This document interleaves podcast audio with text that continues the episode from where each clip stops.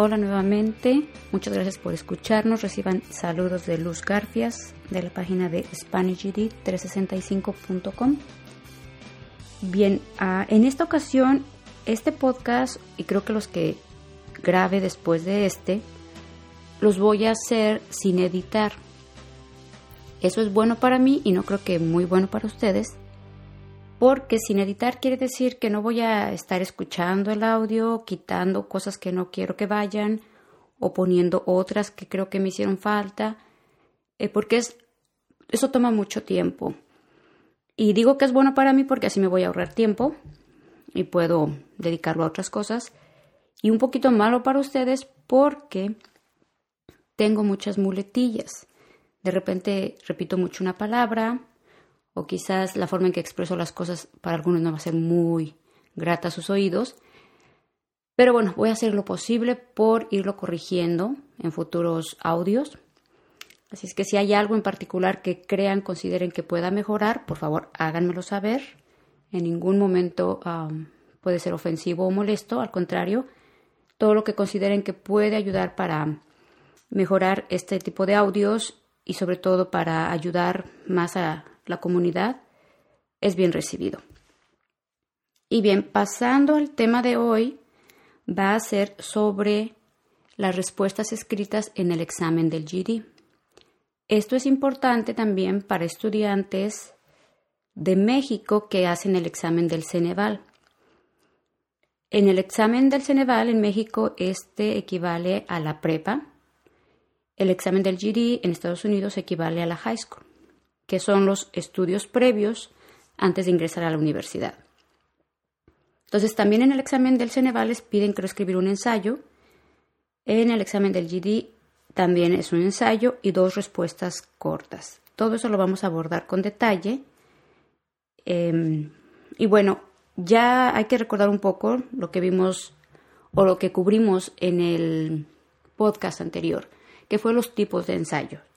Recuerden, si ustedes tienen la tarea de escribir un ensayo más académico, debe cubrir con ciertas características, que es respetar las citas. Si ustedes toman cualquier texto de o, párrafo o renglón de algún libro, revista o fuente escrita o incluso de audio, tienen que hacer las citas.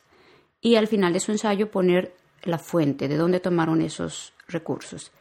Esto va a ser un poco diferente en los exámenes porque en el examen no vamos a poder hacer ese tipo de citas.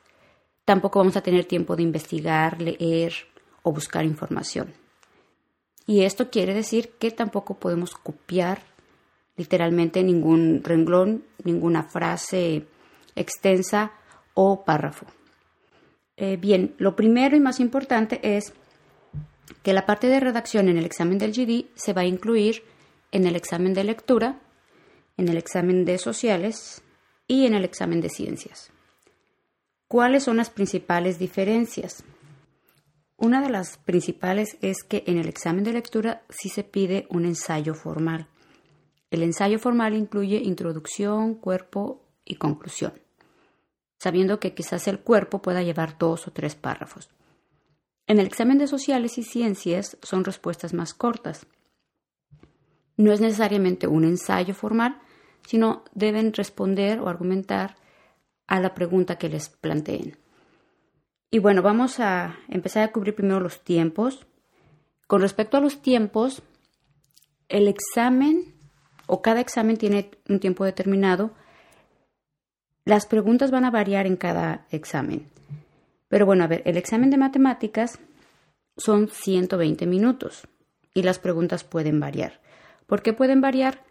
Porque puede haber unas preguntas más difíciles, otras más fáciles. En las más difíciles quizás se dé más puntaje o van a tener más puntaje. Y eh, no va a haber un número exacto de preguntas, entonces puede variar un poco. Con respecto al de lectura son 150 minutos y en el de lectura 45 minutos van a ser para el ensayo solamente. A ustedes les van a dar un tiempo para contestar las preguntas que van a ser de opción múltiple o de a lo mejor acomodar alguna el orden de alguna cronológico de alguna historia. Eh, va a haber diferentes tipos de preguntas, pero el 75% son de opción múltiple, esa es una gran ventaja. Y las opciones solamente son cuatro. En el examen anterior eran cinco, entonces ahora es más fácil descartar o escoger la respuesta correcta de cuatro opciones. Y van a ser 150 minutos y va a ser el ensayo. Una vez que acaben esas preguntas, les van a dar un descanso de 10 minutos y después van a continuar con el ensayo, que van a ser los 45 minutos. En cuanto se les terminan esos 45 minutos, la computadora se apaga. No crean que les va a dar tiempo de que, ok, ya voy a hacer la conclusión, denme un minutito, nada, se apaga. Em, eso es con respecto al tiempo con el de lectura. El de sociales, el examen en sí son 90 minutos en total y 25 minutos son para la respuesta corta. En este no les van a dividir el tiempo, sino que va a estar todo incluido. Quiere decir que cuando ustedes tengan su respuesta eh, corta o la respuesta en la que tienen que escribir, ahí les van a decir, debes dedicar aproximadamente 25 minutos a esta respuesta, según eh, han cronometrado o han calculado el tiempo que se debe dedicar. Aquí lo que he escuchado de otros maestros, incluso de las clases de inglés, es que han dicho que le recomiendan a los estudiantes que contesten primero todas las preguntas de opción múltiple y al final dejen la respuesta escrita, porque hay muchos que no son conscientes del tiempo, por mucho que digamos, sí, voy a poner atención al tiempo, nada más van a ser 25 minutos, no lo hacemos. Los nervios nos dominan y cuando menos nos damos cuenta ya pasó el tiempo. Así es que se les recomienda que contesten todas las preguntas primero y al final la respuesta escrita, que es aproximadamente 25 minutos. En el examen de ciencias les van a dar 90 minutos en total y se supone que aquí van a tener solamente 10 minutos o aproximadamente 10 minutos para contestar su respuesta corta. Esta, obviamente, si es menos tiempo, quiere decir que va a ser un poco menos lo que van a escribir, pero no quiere decir que sea más fácil. Ahorita vamos a ver eh, cada detalle de cada respuesta, pero esto es con respecto a los tiempos. Y bueno, nada más así, también quiero mencionar para los que escuchan por primera vez estos podcasts, el examen es en la computadora, no es por el Internet. Se pueden registrar, activar su cuenta en línea en la página de gd.com pero al momento de, hacer el examen, cuando lo agendan, les dan los lugares donde ustedes pueden ir a hacer el examen, que deben ser lugares previamente autorizados y donde generalmente va a quedar cerca de su domicilio o ustedes pueden incluso escoger, vamos a suponer que trabajan en una ciudad y viven en otra, pueden escoger cualquiera de esos dos lugares o los que ustedes elijan. Entonces nada más quiero también resaltar esa, ese punto. Bien, e, eso fue con respecto al tiempo. Ahora bien, con respecto al estilo que van a usar en cada una de esas respuestas, puede variar un poco porque, por ejemplo, dijimos en lectura va a ser un ensayo formal con introducción, cuerpo y conclusión. En el examen de sociales puede ser un párrafo o dos, eh, pero no va a ser con estilo de ensayo, sino respondiendo a la pregunta que les planteen. Y en el de ciencias puede ser Aquí puede variar un poco porque quizás les venga a plantear un experimento usando lo que es los pasos del método científico, que ustedes expliquen cada uno de los pasos que deben seguir para eh, hacer un experimento. O también puede ser que les eh, planteen cualquier tema relacionado con ciencias y ustedes tengan que responder. Entonces, la principal diferencia es que el de lectura sí es un ensayo formal, en el de sociales y ciencias va a variar un poco dependiendo que les pregunten. Eh, ¿Qué estilo con respecto o en relación al podcast anterior, que son los tipos de ensayo? Eh, ¿Qué estilo van a usar? Bien, creo que en el de lectura va a ser un poco o van a hacer uso del el estilo de comparación y contraste y el argumentativo. Deben combinar ambos. ¿Por qué? Porque en el examen les van a poner dos textos o un texto comparando dos situaciones o en el que les van a plantear dos posturas opuestas y ustedes deben saber identificar o comparar ambas para ver cuál tiene mejor argumento, cuál tiene más validez, cuál este, está mejor sustentada, etcétera. Entonces ahí están usando la habilidad de comparación y contraste y ustedes deben argumentar cuál es la correcta. Por ejemplo, si ustedes deciden que una está mejor sustentada, ¿por qué? Dar las razones. Y ahí van a argumentar, ahí van a usar el estilo argumentativo de ensayo. Entonces deben estar familiarizados con esos dos estilos de ensayo, comparación y contraste y argumentación. Para el de sociales no necesariamente les piden argumentar dos posturas, pero les piden comparar o que puedan ustedes asociar. Lo que he visto es que ponen una frase o un refrán o generalmente es una cita de algún personaje histórico y ustedes deben poder asociar esa cita o, o frase con algún discurso. De igual manera, es un discurso histórico de algún político, de algún personaje de la historia que tenga que ver con temas sociales. Ojo aquí, eso es importante. Tiene que ver con temas sociales que implican la vida social del país. Em, entonces tienen que poder asociar eh, la frase con ese párrafo y les van a plantear diferentes tipos de preguntas o la pregunta puede estar planteada de diferente manera. Y ahí no van a hacer un ensayo formal, sino solamente responder a esa que puede ser con un párrafo o dos párrafos. Ahora veamos un poco el examen de ciencias. Como ya mencionamos, les van a dar aproximadamente 10 minutos o ustedes deben destinar 10 minutos a esa respuesta. Si es relacionada con el método científico, eh, por lo general les van a poner los datos o los elementos para llevar a cabo un experimento. Y aquí, bueno, quisiéramos a lo mejor los maestros darles una respuesta concreta y directa, pero no hay un tema específico, no hay un tema que les aseguremos que ese tema va a venir, que de eso va a tratar o de algo muy específico, porque los temas de ciencia son sumamente variables. Entonces puede haber experimentos desde el ámbito de la agricultura, desde el ámbito de biología, de a lo mejor física, no sé, cantidad de temas. Así es que bueno, lo principal que les recomiendo es que se familiaricen con lo que es el método científico y al final eso les puede garantizar un poco el que su respuesta sea más acertada o correcta. Les voy a mencionar a grandes rasgos los pasos del método científico eh, les voy a dar un ejemplo sencillo para que por lo menos asocien qué es lo que tienen que hacer. Eh, los pasos del método científico son observación, hipótesis, experimentación, conclusión o ley. En algunas, algunas ocasiones los dividen en seis pasos, generalmente, bueno, yo los aprendí en cuatro, pero ¿a qué se refiere? Por ejemplo, la observación es simplemente ver un fenómeno, un acontecimiento o un problema. El observarlo, el darnos cuenta que está ahí ese problema, que, hay, que algo hay que hacer ahí. Y la hipótesis no es otra cosa que la explicación que nosotros damos a ese fenómeno o a ese hecho y debemos poner a prueba o podemos hacer un experimento para ver si eso explica o comprueba nuestra hipótesis. Eh, veamos.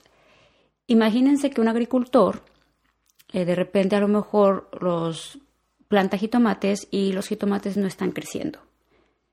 Anteriormente sí tenía a lo mejor buenas cosechas, eh, pero resulta que de repente ya los jitomates se quedan chicos o no se desarrollan por completo, etcétera. Él empezó a observar ese, fenómeno, ese problema que se le presentó, y su hipótesis puede ser muy variable, o puede tener varias hipótesis. Una puede ser no tiene suficiente agua, a lo mejor la temperatura les afectó, probablemente la semilla no era buena o la semilla no era la adecuada, posiblemente los nutrientes de la tierra, eh, a lo mejor tiene exceso de algún nutriente o le falta algún nutriente o algún mineral. Entonces, esas pueden ser varias de sus hipótesis. Si él se va por la hipótesis del agua, tendría que ver qué cantidad de agua le está poniendo, si va a modificar la cantidad de agua que le va a poner, etc. Entonces, él tiene que ir descartando cuál es el problema que está causando que sus jitomates no crezcan. Entonces, plantea su hipótesis y él dice, digamos que diga, se vaya por la de la Tierra, que no tiene suficientes minerales. Entonces tiene que tomar muestras de la Tierra que está usando, que aquí ya sería el experimento. Si él sostiene que es por la Tierra, va a agarrar a lo mejor muestras de la Tierra de, las, de diferentes lugares y aquí tendría que a lo mejor llevarlas a un laboratorio donde analicen qué minerales tiene, qué le hace falta o qué no le hace falta a la Tierra. Y ese sería su experimento. El experimento sería ver qué cantidad de muestra, ojo aquí, al momento de ustedes de escribir su experimento o su respuesta, perdón, al momento de escribirla en el examen de ciencias, tienen que ir describiendo todo, todo esto que yo les estoy diciendo. En caso de que sea fuera relacionado con ese tema, ¿no? Ustedes tienen que poner uh, el problema, describir el problema que tienen, poner su hipótesis, uh, describir el experimento, cómo van a hacer el experimento paso a paso. Entonces aquí sería que el agricultor colecte muestras de la tierra, de diferentes áreas del terreno, eh, que mida la muestra. Por ejemplo, en el método científico todo debe ser sumamente exacto. Si vaya a llevar muestras de cada, de diferentes partes del terreno, tiene que llevar la misma muestra quizás, ya sea que la mida por peso o en un recipiente, por volumen, que ponga la misma cantidad en un recipiente y llevarla a un laboratorio. Ya en el laboratorio van a hacer diferentes procedimientos químicos para medir los eh, minerales que tenga eh, esa tierra o qué sustancias le hacen falta, etcétera. Pero el experimento va a ser en hacer este, un estudio del suelo. Y ahí tienen que describir que se va a hacer ese estudio de suelo, etcétera. Ya después que comprueben, a lo mejor los que saben de agricultura, porque yo no sé mucho de esto, pero los que saben le van a decir, ok, hace falta tal mineral o está, tiene exceso de este mineral, por eso no crecen, etc. Entonces ya él concluye o llega a la conclusión de que era por la carencia de ciertos minerales en la tierra. Una vez que hace su experimento ya puede llegar a una conclusión, que en ciencias es una ley, o sea, hace ley cuando ya se pasó por todo ese, método riguroso para comprobar que algo es cierto o no es cierto. Aquí es importante que ustedes describan paso a paso cómo se va a llevar a cabo el experimento.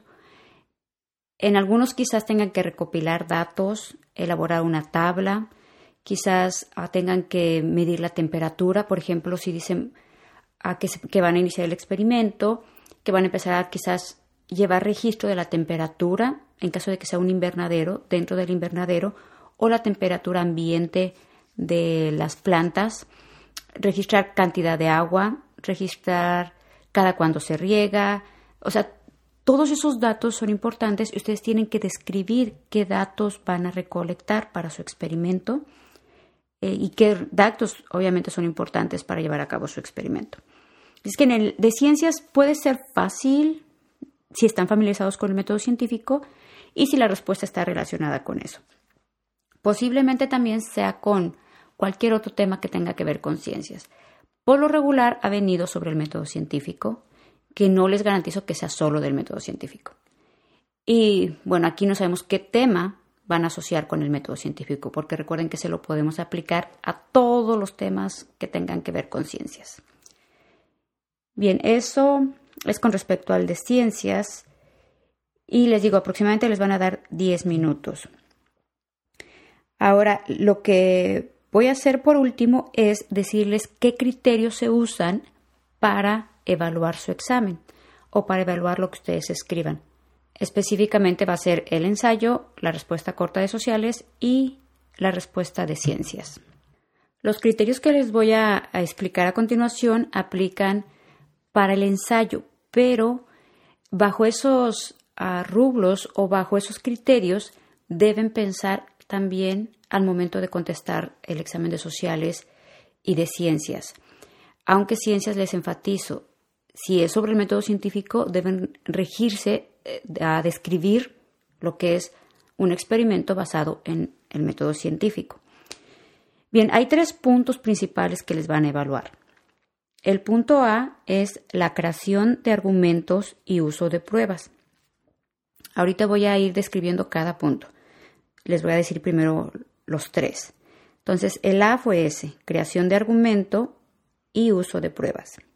El punto B es desarrollo de ideas y estructura organizativa. Y el punto C que les van a evaluar es claridad y dominio de las reglas del español estándar.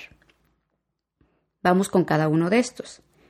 En el primero, donde nos dice creación de argumento y uso de pruebas, hay varios, varias ah, características. Entre ellas es que ustedes usen argumentos basados en los textos que les van a dar ahí, con el propósito o con la finalidad de hacer la conexión de su explicación y esos textos que van a usar. Y aquí es muy importante, ya se los dije en ocasiones anteriores, no van a poder copiar ningún texto, ningún párrafo, ningún renglón de la información que a ustedes les den. A ustedes les van a presentar los textos y ustedes deben saber usar esa información, pero parafraseando. Parafraseando quiere decir explicar esa misma idea sin salirse de ese contexto, pero con sus propias palabras. Que sería decir lo mismo, pero con sus propias palabras.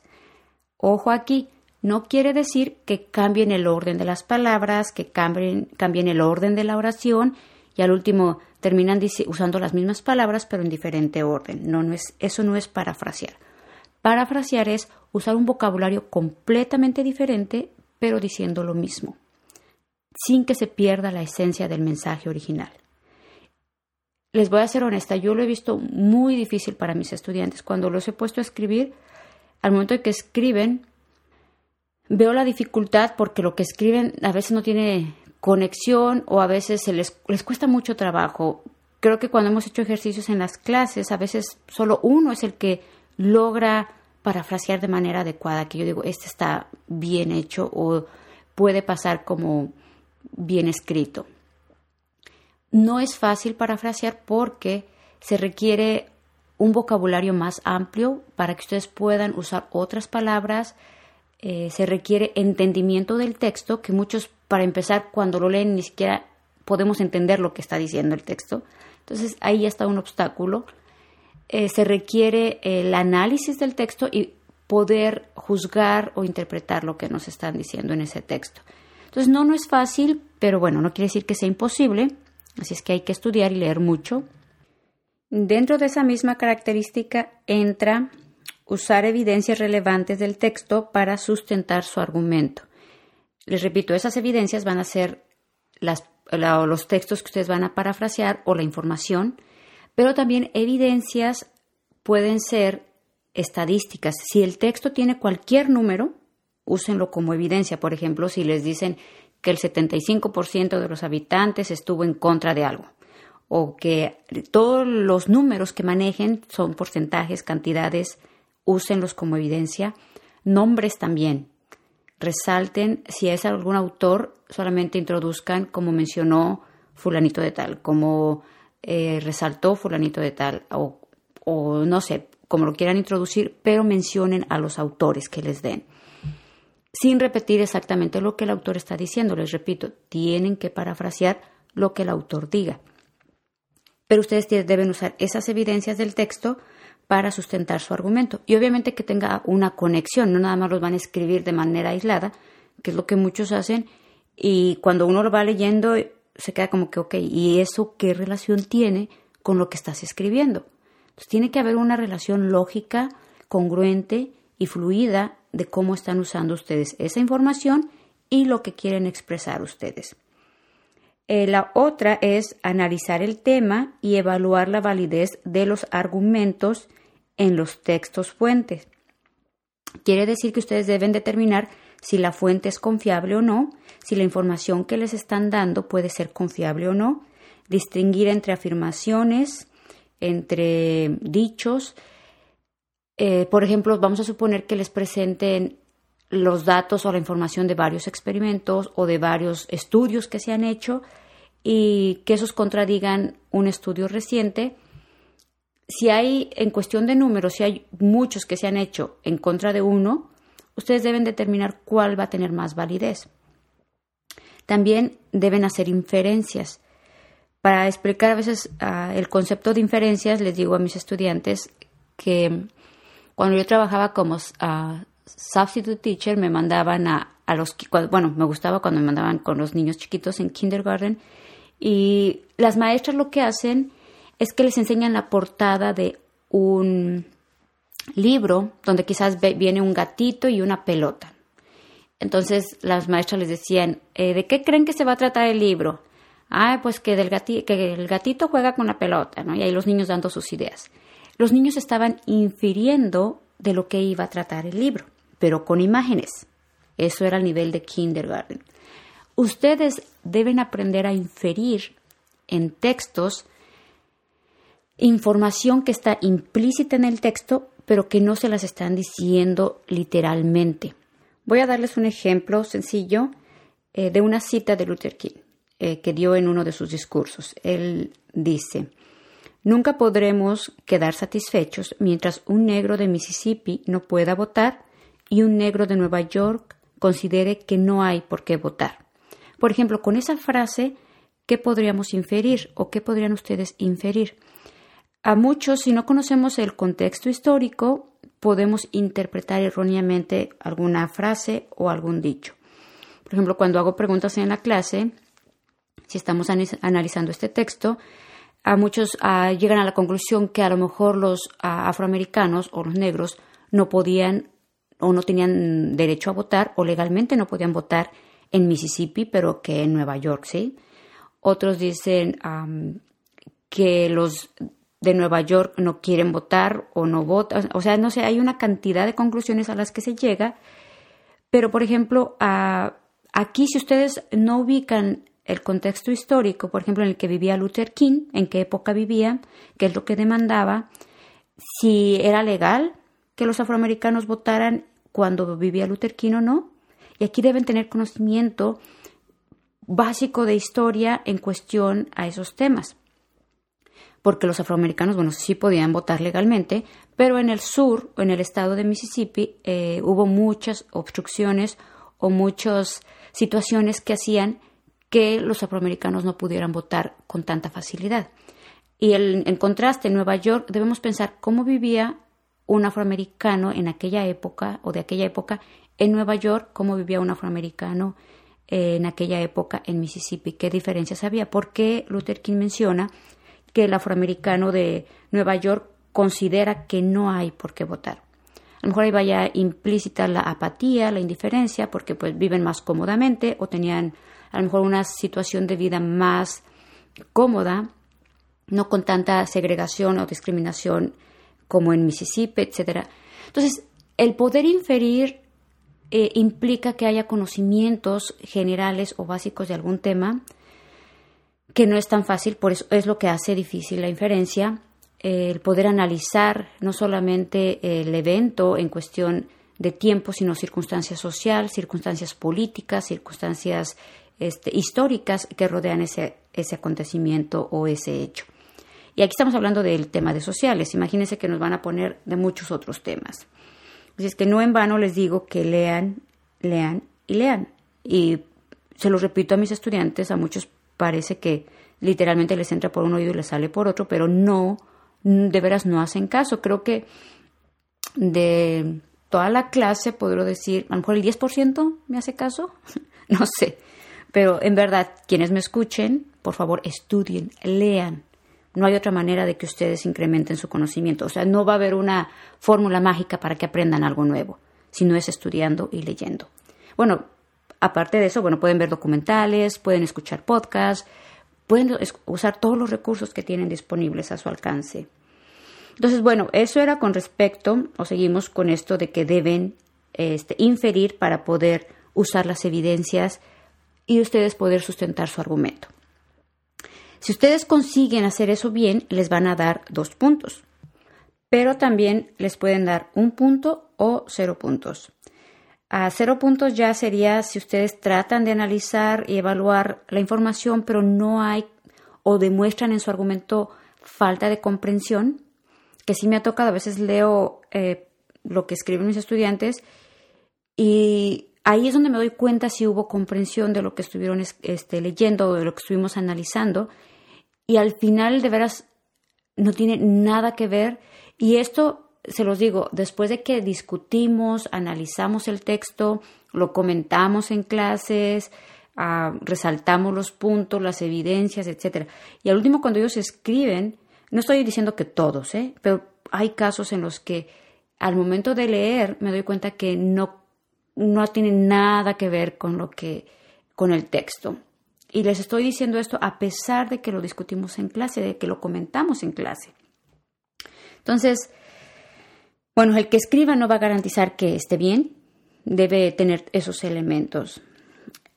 El punto B, que era desarrollo de ideas y estructura organizativa, aquí deben mostrar, bueno, un buen uso de conjunciones, de frases de transición, debe haber fluidez, por ejemplo, que haya una buena organización en cuestión de la idea. Por ejemplo, si plantean una idea, tienen que plantear la idea, desarrollarla con detalle y dar ejemplos. Y al, momento de ir haciendo eso, tienen que usar las conjunciones. Recuerden, ya les he dado toda esa información en la página web, visítenla. Ahí está para ensayos de comparación y contraste, para ensayos argumentativos. Y también el tema de conjunciones, nada más pueden darle búsqueda y les van a aparecer. Bueno, la página es SpanishGD365.com, por si hay alguno que no la conozca. Y bueno, entonces ah, debe haber esa progresión de ideas organizada y todo. No van a poner una idea como que medio desarrollarla, mezclar otra idea y después dar detalles de la idea de la primera idea, o sea que haya hay una revoltura, no. Si plantean una idea, van a dar su evidencia que van a usar del texto, van a desarrollarla, a explicarla, dar detalles y ejemplos. También es importante usar un tono formal. ¿Qué quiere decir eso? No hablar en primera persona. Por ejemplo, el yo pienso que esto y esto y esto. Yo considero no. no eso a lo mejor para un ensayo un poco informal eh, o para un, por ejemplo, el examen anterior se prestaba para eso porque uno tenía que hablar de una experiencia personal. Estos ensayos no. Estos deben ser más formales. Entonces, tratar de hablar en tercera persona de manera impersonal, o sea, no del yo, no el tú, no usen el tú o el yo. Em, deben seleccionar palabras más apropiadas, un vocabulario más apropiado. Y bueno, en cuestión del orden, por ejemplo, para el ensayo de lectura, recuerden, debe tener la introducción separada. No van a poner ustedes la palabra introducción y empezar a escribir. No, simplemente empiezan a escribir su introducción. También en la página web van a encontrar estilos de introducciones. Nada más pongan la palabra tipos de introducción o estilos de introducciones, creo, es el título, en, la, en el botoncito de buscar y ahí les va a salir. Entonces, les digo, en el examen de lectura debe ir la introducción, el cuerpo, que pueden ser dos o tres párrafos, y la conclusión. Y algo que no he mencionado, lo mínimo que deben de escribir en el examen de lectura son 450 palabras, lo máximo 900. Eso no aplica para ciencias y sociales, eso aplica para el examen de lectura. Entonces, eh, esa es parte de la organización que tenga ese orden. También al momento de escribir el cuerpo no van a poner cuerpo y luego escribir los párrafos o conclusión y poner la palabra conclusión y escribir la conclusión. Eso no lo ponen, nada más escriben. Em, entonces les pueden dar dos puntos si cumplen con todo eso, que haya, toda, que haya un buen orden de ideas, una organización de ideas. Eh, y bueno, usar las palabras de transición, conjunciones, este, frases eh, introductorias o frases de conexión, perdón, etc. Pero ahí también les pueden dar cero puntos.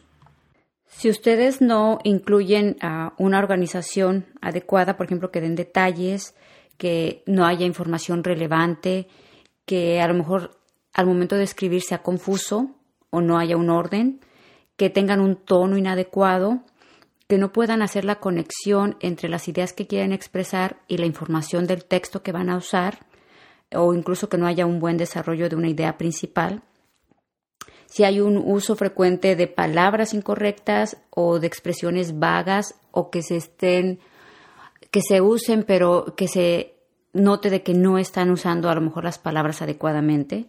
Entonces sí les pueden dar un cero también en esa parte. Y bueno, la última parte es la C, que es la claridad y dominio de las reglas del español estándar. En este obviamente entra tres puntos importantes, ortografía, puntuación y gramática. En ortografía obviamente es escribir correctamente las palabras, que si se escriben con V, que si se escriben con B, que si van la MB, la NB. bueno, las palabras tienen, que estar escritas de manera correcta. También eh, la ortografía implica, bueno, parte de la acentuación, los acentos, aunque aquí les voy a decir algo y no me lo tomen como totalmente hecho, ¿eh? pero yo he tenido estudiantes que me han dicho que no han usado el acento, o sea, no han puesto acentos en ninguna de las palabras y ellas han pasado el examen. Ojo con esto. No quiere decir que todos los que no usen acentos van a poder pasar, porque están todas las demás preguntas, está incluso todo el contenido del ensayo. Posiblemente todo lo demás estaba bien, solamente no puso acentos, el puntaje que le quitaron no fue mucho. Eh, pero, por ejemplo, bueno, eso está en, ortografía. La puntuación es usar comas, puntos y comas, puntos, eh, punto y aparte. Aquí entra también el uso de mayúsculas, cuando usar minúsculas, porque algunos las mezclan. Eh, la gramática es el uso adecuado de oraciones para poder hacer estructuras de oraciones más complejas.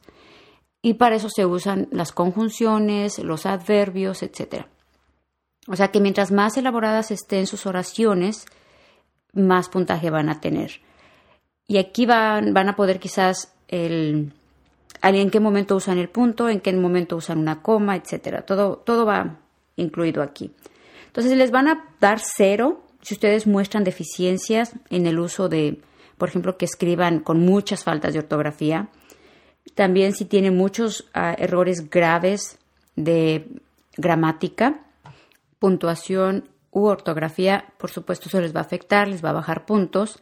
Así es que traten de hacerlo lo mejor posible Ahora, no es tanto el que escriban mucho, claro que deben cubrir el mínimo que según son las 450 palabras para el examen de lectura, pero sí, eh, porque algunos van a decir, bueno, tengo que escribir mucho, ¿no? Y a lo mejor lo que escriben ni siquiera tiene coherencia o no hay esas características de las que ya les he estado mencionando. Entonces, no es fácil el ensayo, no es tampoco imposible. No estoy segura con el ensayo, si por ejemplo hacen muy mal ensayo, lo puedan pasar el examen. Sé que en una de las ah, talleres que hemos tenido los maestros, para el de sociales sí nos dijeron que quizás les vaya muy mal en la respuesta corta de sociales, pero aún así es posible pasar el examen. Si contestan, obviamente, suficientes preguntas bien. Entonces, posiblemente sea lo mismo con el examen de lectura, que a, lo mejor no van a hacer un ensayo perfecto o les van a dar muy pocos puntos, o si ustedes consideran que van a recibir muy pocos puntos en el examen de lectura, pero si contestan suficientes preguntas bien, es posible que lo pasen, posiblemente. No me lo tomen a mí como ley, pero les digo, con respecto a sociales sí nos mencionaron eso. No quiere decir que no tengan que preocuparse por la redacción, hay que hacerlo, hay que estudiar y hay que practicar. Y bueno, esos son los elementos que les dejo eh, sobre la mesa para que ahí los analicen, los estudien. Toda esta información que les estoy dando está en nuestra página web. Recuerden, pueden visitarnos en SpanishGD365.com y en todas las redes sociales que están conectadas a la página. Eh, si a veces tardo un poco en contestarles los mensajes, porque a veces me toma como una semana, semana y media, eh, ténganme paciencia porque a veces me toca administrarlos o tengo que administrar los mensajes que están en la página web, los que me llegan por Facebook, por YouTube, que es Google Plus, eh, por Twitter no recibo muchos y por email. Entonces, hay ocasiones en que me hago un ratito durante la semana para tratar de contestar los más que puedo, pero si me toma tiempo, por favor, ténganme paciencia. Y creo que sería todo. Eh, si hay algún tema en particular que les interese, por favor, háganmelo saber. Por lo pronto estoy haciendo estos porque es de los que más inquietudes o más preguntas me han hecho por medio de los mensajes que me mandan. Eh, también tengo pendiente uno sobre la Constitución y a ver qué más va surgiendo. Em, recuerden que también me pueden contactar por medio de email. Mi email es luz 365.com o todos los mensajes que manden por medio de las redes sociales me llegan a mí. Entonces soy la única que los veo, la única que los administra para que, este, que tengan confianza de hacerme saber cualquier duda. Es todo, me despido. Gracias por escucharme. Espero estar pronto con ustedes nuevamente. Hasta la próxima.